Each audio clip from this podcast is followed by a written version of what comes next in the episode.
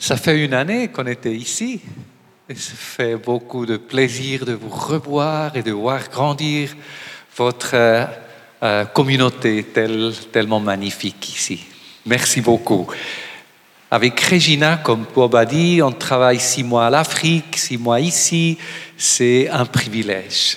Et ça a aussi à voir avec vous parce que nous sommes envoyés par les églises apostoliques, soutenus par Promission, qui est la branche missionnaire de, des églises apostoliques et des églises Bewegung Plus euh, en Suisse allemande. Et vous allez noter que on n'est pas roman, on, essaye de, voilà, de parler à peu près, mais voilà, on, est, on vient de, de, de l'Arcovie actuellement. C'est ça. Euh, bon, je commence avec une question. Euh, qu'est-ce que vous en pensez? Est-ce que l'argent est bon ou mauvais? Ceux qui pensent que l'argent est bon peuvent lever la main. Ouais, quelques-uns, la majorité. Ceux qui pensent que l'argent est mauvais peuvent lever la main. Ouais, il y a moins. ouais, en réalité, vous avez les deux raisons. Hein? L'argent est un bon esclave, mais il est un très mauvais maître. Bon, Dieu veut que nous soyons heureux avec l'argent et je vais prêcher ce matin sur ce sujet, comment devenir heureux avec notre argent? Je vais parler de cinq choses. je pense que c'est des principes de la Bible qui peuvent amener de la guérison dans notre vie. Parce que l'argent peut faire malade. Et je pense que Dieu veut nous, nous amener la guérison aussi dans ce sens. Comment devenir euh, heureux avec l'argent? Premièrement, faut aimer le travail. Quand Dieu a créé l'homme, il s'est sali les mains. Il a mis les mains dans la boue. Et Dieu nous a créés avec la même capacité de nous salir les mains, parce que nous sommes créés à son image. Le travail, c'est quelque part notre destinée. Ce n'est pas un mal nécessaire pour survivre, c'est la destinée que l'homme puisse être créatif, utiliser les capacités et travailler. Dieu prit l'homme et le plaça dans le jardin d'Éden pour le cultiver et le garder. C'était un mandat. Maintenant, la manière comment je travaille peut exprimer ma relation avec le Seigneur. On peut travailler comme une adoration. Paul a écrit, et c'est intéressant de remarquer à qui il a écrit. Je vais le dire après. Il dit en Colossiens 3, tout ce que vous faites, faites-le de bon cœur comme pour le Seigneur et non pour les hommes, sachant que vous recevrez du Seigneur l'héritage pour récompense. Servez Christ le Seigneur. Semble qu'il y a un salaire en argent, mais il y a un autre salaire additionnel qui est aussi donné par le Seigneur de la manière comme je travaille. Paul a écrit ça, vous savez à qui? Les premiers récepteurs de, cet ordre, en fait, c'était des esclaves. Le travail est une façon de servir Dieu, et cela non seulement si on a un travail cool, si on a un chef cool. Et la Bible est assez réaliste le travail n'est pas toujours créatif, motivant, euh, qu'est-ce que je peux dire, cool. Il peut aussi être pénible, fatigant, répétitif. Mais, mais, il y a un mais. Tout travail obtient un salaire, mais le bavardage ne conduit qu'à la pauvreté. Si tu veux devenir heureux avec l'argent, le travail est la base. Dieu nous interpelle de travailler, de ne pas mépriser les travaux ordinaires, soit de la maison, soit de ce que tu fais dans, dans ta boîte, etc.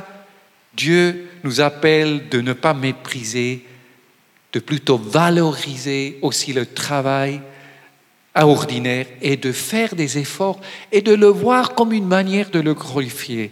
Celui qui agit d'une main nonchalante, pardon, lâche ou nonchalante s'appauvrit, mais la main des diligents enrichit. Ça, c'est la base pour devenir heureux. Aime le travail. Il faut se dire des fois, il faut se motiver soi-même des fois, ce n'est pas toujours évident.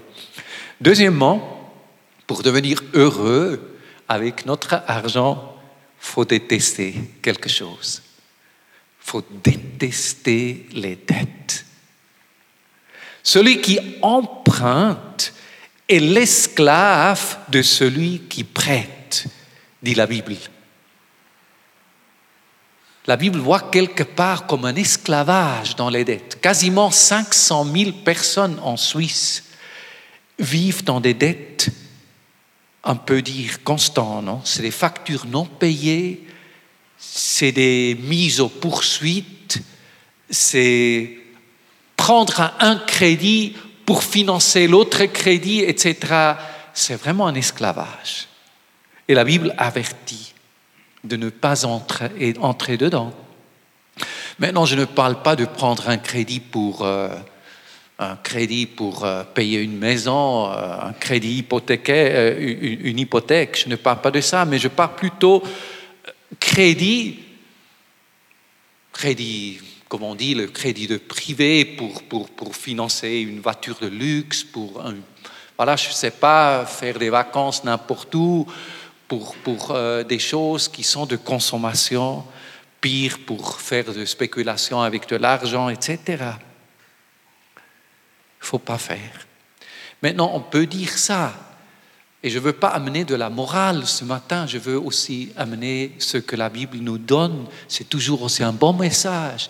Si jamais, si tu étais déjà dedans, si tu es dedans, si tu sens que c'est bien ce que je dis, mais tu es dedans, tu, es dans le cercle vicieux là des, des dettes, il y a un bon message. Il y a une médecine c'est vrai, c'est une médecine amère, mais elle est efficace. Ne reste pas seul avec tes dettes. Il y a des organisations qui sont spécialisées pour des cas d'endettement. Il y a Caritas, je ne sais pas, Centre social protestant, d'autres, je ne sais pas, dans votre région. Il y a des organisations, ils vont te demander quelque part que tu, tu vas devoir, ça c'est le côté amer, que tu, mets de la lumière dans toutes tes dettes, il faut le mettre en clair, il faut plus fuir, euh, nier les choses, les montrer telles comme ils sont. Ça c'est amer, ils vont t'aider à faire un plan, ça va demander de, de serrer la ceinture, c'est vrai, mais ils vont aussi t'aider à trouver des solutions avec tes créanciers et surtout, même si tu es encore endetté, mais si tu as un plan pour sortir du trou, tu vas recommencer à respirer. Et c'est ça que la Bible dit de sortir des dettes. Romains 13, 8 dit ne devez rien à personne. Je pense que c'est ça que Dieu nous dit, pas pour nous faire malheureux, au contraire, pour nous faire heureux. Devenir heureux avec l'argent signifie aussi à détester les dettes. Troisièmement, si tu veux devenir heureux avec ton argent, fais des épargnes. Ouais, c'est des conseils que peut-être le grand-père nous a donnés, mais c'est des choses publiques. Proverbe 10, 5, celui qui amasse pendant l'été est un fils prudent. Il y a différentes saisons dans la vie. Il y a l'été, il y a aussi l'hiver. Et quand on parle de l'hiver, peut-être c'est la vieillesse. C'est un temps où tu ne pourras plus travailler. Et c'est bien de prévoir pendant l'été pour l'hiver. Donc, faire une prévoyance vieillesse, acheter un petit appartement, c'est pas une manque de foi. Au contraire. Pourquoi? Il faudrait pas être trop croyant dans notre état. Ce n'est pas l'état qui finalement pourquoi. Nous avons une responsabilité. Bon, on peut dire, mais Jésus n'a-t-il pas dit que de regarder les oiseaux du ciel qui ne sèment, ne moissonnent, n'amassent pas, et quand même votre Père céleste les nourrit? Oui. Mais est-ce que Jésus a dit de ne pas faire des épargnes? Quand vous lisez le contexte, vous allez voir, Jésus l'a plutôt dit dans un contexte de ne pas nous faire des soucis il ne faut pas faire ce des soucis. Faire des épargnes avec des soucis, ça ne va pas. Mais si tu te fais des épargnes avec la sérénité et la confiance dans la provision de Dieu, c'est une bonne chose. Même les mésanges, euh, d'ailleurs, hein, vous connaissez les mésanges, les, petits oiseaux? Tu sais qu'ils amassent un peu? Pendant l'été J'ai entendu qu'ils mettent des graines dans les écorces des arbres qu'ils sortent en hiver. Donc voilà. Mais pour devenir heureux, c'est vrai, c'est bien de faire des épargnes. Maintenant, tu dis, mais comment j'arrive à faire des épargnes si le salaire ne, ne, ne, suffit pas pour, pour, pour, pour ce que je dépense actuellement? Le secret des épargnes, c'est les petits montants constamment mis à part. Les petits montants. Je fais un exemple si tu arrivais à mettre à part 50 francs par mois pendant une année, peut-être mieux deux années, tu peux déjà augmenter ta franchise maladie. Ça va t'aider à épargner encore un peu plus. Peut-être tu arriveras à 80 francs par mois, à 100 francs. Après une année, c'est des exemples, hein, tu peux commencer un troisième pilier. Tu fais quelque chose pour la prévoyance vieillesse et en même temps tu épargnes des impôts. Avec ce que tu as épargné des impôts, tu peux peut-être mettre à part encore un peu plus. C'est quelque part aussi une intelligence de faire des épargnes, de ne pas payer bêtement des choses qu'il ne faudrait pas payer, comme à l'État à la caisse maladie, à d'autres choses. Seulement pourquoi on ne fait pas des épargnes? On est un peu bête. Faudrait pas être. Mais attention, il faut aussi dire une chose. Les épargnes, s'ils ne sont pas accompagnés d'un sens de générosité, elles peuvent devenir cupidité. Je ne sais pas si vous me comprenez. Si tu épargnes, tu amasses.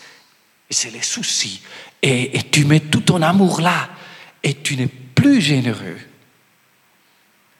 Ça devient cupidité. Et la Bible est très très dure et sévère. Elle dit les avares, les cupides, ils, n'hériteront pas le royaume de Dieu. Donc, voilà, l'argent a une force. L'argent veut toujours nous posséder. Et il faut briser constamment la puissance de l'argent sur nous. Ce n'est pas une fois. Par expérience, je peux vous dire, il faut briser chaque fois de nouveau la puissance de l'argent sur nous. L'argent a une force. Elle veut nous captiver. Peut-être en jeunesse, l'argent ne t'intéressait pas parce que les parents ont pourvu. Après, tu as vu que ah, c'est quand même important on peut être vieux et rester attaché à l'argent. Et des fois, plus que les gens vieillissent, plus attachés à l'argent. Comment briser la puissance de l'argent sur nous? Dieu nous a donné un remède. Ça, c'est la quatrième chose, c'est la dîme. La dîme, c'est une magnifique manière de briser la puissance de l'argent sur nous. Parce qu'en recevant, en recevant le salaire, euh, avant de le toucher, tu donnes la dixième partie. Tu ne touches pas, tu ne donnes pas ce qui reste à la fin du mois, mais avant de te, le toucher, tu fais. Tu mets à part la dixième partie. La manière de le faire par le banque, etc., c'est à chacun laissé, mais tu, tu, tu mets à part avant de toucher. C'est une manière de briser l'argent. C'est une manière de dire, toi, tu es mon esclave. Moi, je ne suis pas ton esclave. C'est toi qui es mon esclave. C'est moi qui gère. C'est pas toi qui me gère. Il faut prendre la décision. Qui te gère? C'est l'argent ou toi? La première mention dans la Bible de la dîme se trouve avant la loi. Il y a des gens qui disent Ah, c'est question de la loi. Non. Le premier qui a donné la dîme, c'était Abraham, le père de la foi. Genèse 14, 20. Abraham lui donna la dîme de tout. C'est pas que Dieu a dit Abraham, Abraham, donne la dîme. Tu peux attendre beaucoup si tu attends l'éclair du ciel pour donner la dîme. Abraham a donné la dîme par reconnaissance, parce que Dieu l'a béni tellement, il a vu la grandeur de Dieu dans toutes les choses. Il a dit, ah, il me faut. C'est quelque chose qui naît dans son cœur de foi, de reconnaissance. Voilà. Je pense que c'est la bonne attitude. Parce qu'on peut donner la dîme comme un légalisme. Et comme les pharisiens qui donnaient la dîme avec un cœur légaliste. Et en même temps, la Bible dit qu'ils étaient avares. On peut donner la dîme et on reste avare. Par exemple, tu reçois ton salaire, voilà, salaire, tu fais des déductions, voilà, on va déduire loyer de la maison, ça à part on déduit de la, du, salaire caisse maladie, voilà, on déduit du salaire les impôts, ah, on, déduit le transport, on déduit, et on déduit, et après on divise mathématiquement avec la calculatrice euh, par 10 et on arrive 65 francs, 70. On amène la dîme. Si Dieu mesurer comme ça la bénédiction avec nous. Est-ce que tu voudrais ça? Que Dieu te mesure, comme ça? Mais des fois, nous faisons comme ça avec Dieu. Il hmm. ne faut pas un légalisme. La mesure qui provoque Dieu d'une manière irrésistible de nous bénir se trouve en Malachie. Malachie 3.10, apportez toutes les dîmes. Pas couper, couper, couper, et, ceux qui te restent, apportez toutes les dîmes, afin qu'il y ait de la nourriture dans ma maison. Mettez-moi de la sorte à l'épreuve, dit l'Éternel des armées, si je n'ouvre pas pour vous les écluses des cieux, si je ne repens pas sur vous la bénédiction en abondance. Dieu veut ouvrir des écluses. Il veut faire pleuvoir sa bénédiction. Et la mesure, nous trouvons ici. C'est quelque chose qui provoque quelque chose dans le cœur de Dieu. ce matin, je ne sais pas si tu es avec moi. Je ne sais pas qui de vous voudrait fermer sa parapluie. Des fois, on a un parapluie. La bénédiction de Dieu est là, mais on a un parapluie. Et une manière de fermer le parapluie, de recevoir, c'est juste, voilà, ce que Malachie nous dit. Maintenant, où Où on amène la dîme? La Bible parle de la maison de Dieu. Et le Nouveau Testament explique ce qu'est la maison de Dieu. 1 Timothée 3,15 dit La maison de Dieu, c'est l'église du Dieu vivant. C'est assez clair. La maison de Dieu, c'est l'église. Dans un contexte où la maison de Dieu a été rebâtie dans le temps de Agé, le temple a été rebâti et les gens n'étaient pas trop décidés de le faire, ils ont hésité de le faire. Et le prophète dit, le salaire, le salaire des gens, le salaire tombe dans un sac percé. Pourquoi? À cause de ma maison qui est désolée pendant que vous, vous courez chacun pour sa maison. Pourquoi les gens n'ont pas donné? Je pense qu'il manquait la vision. Il manquait la vision pour le temple. Il manquait la vision pour la maison de Dieu. On peut donner, mais on donne hors l'Église. On dit, ah oui, là, il y a besoin, l'Église n'a pas besoin, mais, mais, là, il y a besoin. Et, et on commence à donner hors de l'Église. C'est bien, c'est bien, mais la dîme, c'est pour l'Église. Si tu donnes pour, pour, pour, euh, pour l'Afrique, moi je suis en Afrique, c'est bien, mais la dîme, c'est à l'Église. Parce que si tu donnes pas la dîme à l'Église, tu affaiblis l'influence de ton Église. Et il nous faut une vision pour l'Église. Nous avons entendu un Patricia, non? Je vous invite vraiment à investir dans votre magnifique Église pour que cette Église puisse impacter la côte, cette Église puisse envoyer des ouvriers, puisse envoyer, libérer des, des leaders, puisse commencer des choses, puisse servir les gens, puisse amener vraiment à le royaume de Dieu dans toute cette région, servir les pauvres, les besoins du monde. Voilà. Peut-être vous dites, oui, ça c'est tous de l'Ancien Testament que tu parles. Oui. D'autres disent que la dîme, ça c'est de l'Ancien Testament. Oui, c'est de l'Ancien Testament. L'Ancien Testament dit toute dîme des récoltes de la terre appartient à l'Éternel. Mais Jésus a réaffirmé le principe. Et il a dit à des gens qui connaissaient très bien l'Ancien Testament, le verset que vous voyez en bas, donnez à Dieu ce qui est à Dieu. Il n'a pas dit littéralement la dîme, mais il a pris il s'est référé à ce qui était connu par les gens. Je vais vous lire un autre verset. Ça, c'est la pratique de la première, toute première église. Et après, vous allez me dire si c'était moins que la dîme.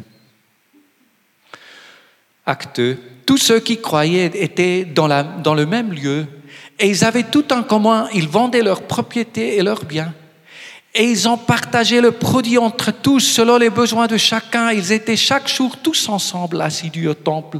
Ils rompaient le pain dans les maisons. Ils prenaient leur nourriture avec joie et simplicité de cœur. Et le Seigneur ajoutait chaque jour à l'Église ceux qui étaient sauvés. Est-ce que c'était moins que la dîme? Moi, je n'ai pas finalement un problème avec des personnes qui me disent le, le Nouveau Testament ce n'est plus la dîme. Je n'ai pas un problème si tu donnes plus que la dîme. Si tu donnes moins, j'ai un problème. Parce que le Nouveau Testament met l'accent pas forcément sur la dîme, elle met l'accent plus large, générosité générosité. Et c'est ça qui gouvernait l'Église. Elle était tellement généreuse. C'était la marque d'une Église remplie du Saint-Esprit. Une incroyable générosité. Et cette générosité a conduit les gens à avoir une communauté fantastique. La générosité amène à la communauté. Et la communion fraternelle qui était tellement forte amenait la joie. Et la joie était tellement attractive que les voisins ont été attirés. Voilà. Générosité ne finit pas par l'Église locale. Générosité reflète le caractère généreux de notre Père céleste. La manière du pourboire après la pizza reflète quelque chose de ta relation avec ce Père généreux.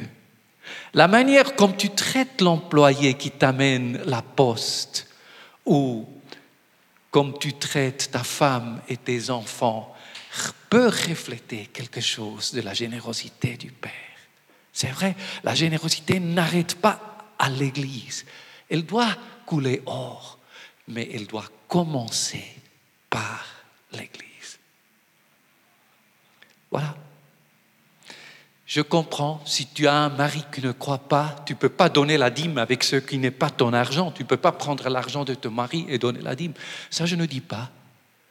Je veux te libérer de la culpabilité si tu sens un peu que de là tu es coincé. Donne de ce que tu as.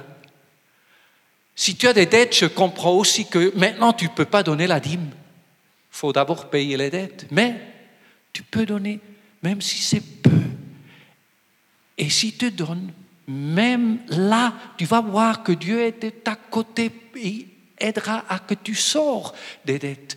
Et tu arriveras à la dîme et même tu peux la dépasser. Je veux donner la cinquième chose qui me semble être tellement importante, c'est la dernière chose, pour devenir heureux avec l'argent, après la générosité, c'est la reconnaissance. Il faut être reconnaissant. C'est aussi un cadeau si on peut être reconnaissant. Pourquoi être reconnaissant? Parce qu'il y aura toujours quelqu'un qui a plus que toi. Il y aura toujours quelqu'un qui a une maison plus belle que toi, des plus jolis habits, etc. Se comparer nous fait malheureux. Il y a un esprit de consommation dans notre société. Les voisins, tu as vu, ils ont fait des vacances au Bali. C'était au Caraïbes. Nous là, chaque fois, on reste, on va à Italie, il me faudrait une Harley comme Gérald. Est-ce que Gérald est là? Je pas. Ah, elle est toujours chic. Je ne sais pas où elle arrive à acheter ces habits-là. Moi, je n'arrive pas à me, faire belle comme elle. Celui qui se compare sera toujours malheureux. Celui qui regarde ce qu'il n'a pas, écoutez, celui qui regarde ce qu'il n'a pas, même s'il a beaucoup, mais il regarde ce qu'il n'a pas, il reste pauvre. Celui qui regarde ce qu'il a, même s'il a peu, il est riche. Combien ils font pour être riche Regardez ce couple burkinabé. Ils sont riches. Ils sont riches. Vous savez qui est l'homme le plus riche du monde? Qui est l'homme le plus riche du monde? Bill Gates Vous savez qui est l'homme le plus riche du monde C'est mon ami Stéphane.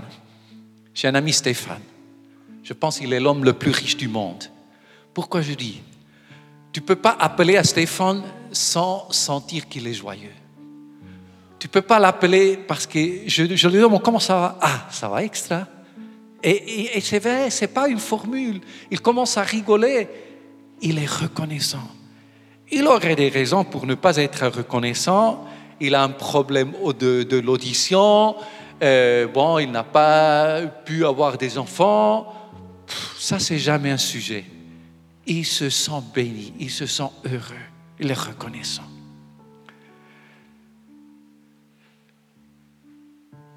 Voilà quelque chose qui peut nous, nous faire heureux. Euh, je veux juste résumer un moment, c'est le travail, aimer le travail, détester la dette.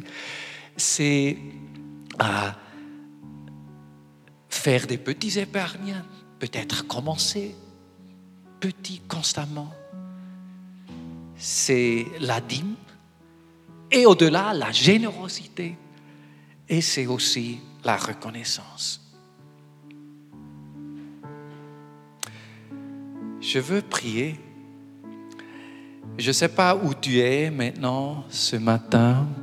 Je ne sais pas quelle chose t'a touché. Je pense que c'était plusieurs choses. Peut-être tu te trouves dans une de ces cinq choses. Je ne sais pas et je veux surtout pas que quelqu'un se sente culpabilisé. Nous ne sommes pas là pour ça. Mais je vous invite de vous incliner un moment, de donner à l'Esprit de Dieu la place dans ton cœur, donner à l'Esprit de Dieu la place dans ton cœur pour pouvoir voir qu'est-ce qu'il, où est-ce qu'il met le doigt.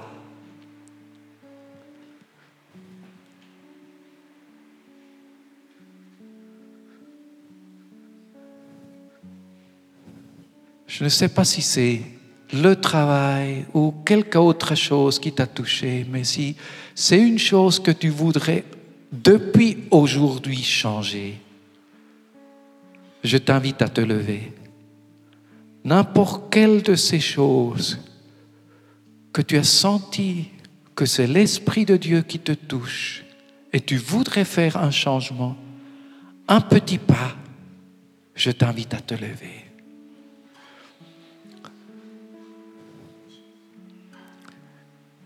C'est Dieu qui veut amener de la guérison aussi dans ce monde corrompu des finances pour nous libérer de l'esclavage, pour nous faire des maîtres sur l'argent. Seigneur, merci beaucoup pour chacun qui a été touché quelque part, que ton Esprit Saint a parlé et je prie que tu bénisses, je prie que tu touches, je prie que tu consoles, je prie que tu aides aussi à faire des pas forts, des, des pas concrets. Je prie que tu continues de conseiller, de voir comment on peut mettre en place ça. Je prie pour une bénédiction surabondante sur mes chers frères et sœurs, sur les foyers, sur l'économie privée et aussi sur l'économie, pourquoi pas, de santé cette Église. Je prie qu'il y ait une libération. Je prie pour une générosité qui puisse retomber sur chacun de nous. Merci beaucoup Jésus. Et si ce matin il y a quelqu'un qui ne connaît pas ce Jésus, je t'invite aussi de lever maintenant tes bras